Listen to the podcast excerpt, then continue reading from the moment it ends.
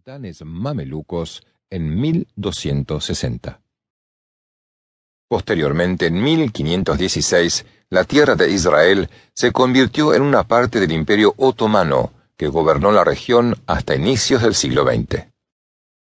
Los judíos que vivían en la diáspora, es decir, en el exilio fuera de Israel, desde hacía mucho tiempo deseaban regresar a su tierra. La esperanza y el anhelo se encontraban escritos en la Biblia eran temas centrales en el libro de oración del pueblo judío.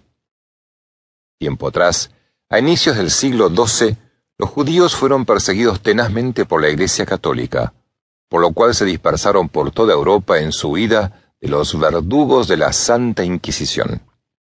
Finalmente fueron expulsados por los reyes católicos de España en el año de 1492.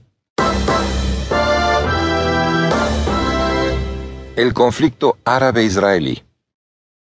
La primera gran ola de inmigración moderna, conocida como la primera Aliyah, comenzó en 1881, cuando los judíos huyeron de Europa Oriental, estableciéndose en Palestina para huir de las persecuciones que sufrían en territorio europeo.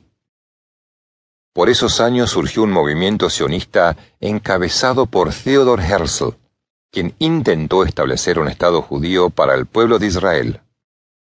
En 1896, Herzl publicó su obra Der Judenstaat, el Estado judío, en la cual ofrece su visión de una patria futura. Al año siguiente, Herzl presidió el primer Congreso Sionista Mundial. Durante la Segunda Aliyah, 1904-1914, alrededor de 40.000 judíos se establecieron en Palestina. Luego, mientras se desarrollaba la Primera Guerra Mundial, el ministro de Relaciones Exteriores británico, Arthur Balfour, emitió lo que sería conocido como la Declaración Balfour, la cual se encontraba a favor de la creación de un hogar nacional para el pueblo judío en Palestina.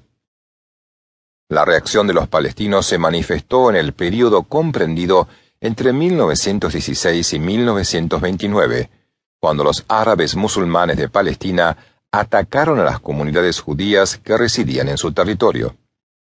De esos enfrentamientos resaltan el de Safed y la matanza de Hebrón, ambos de 1929.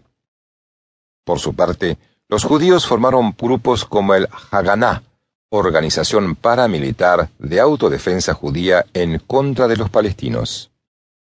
Amin al-Husayni era el principal líder palestino que promovía los ataques de carácter antisemita contra el pueblo judío. Eventualmente, se convertiría en uno de los principales aliados de la Alemania nazi.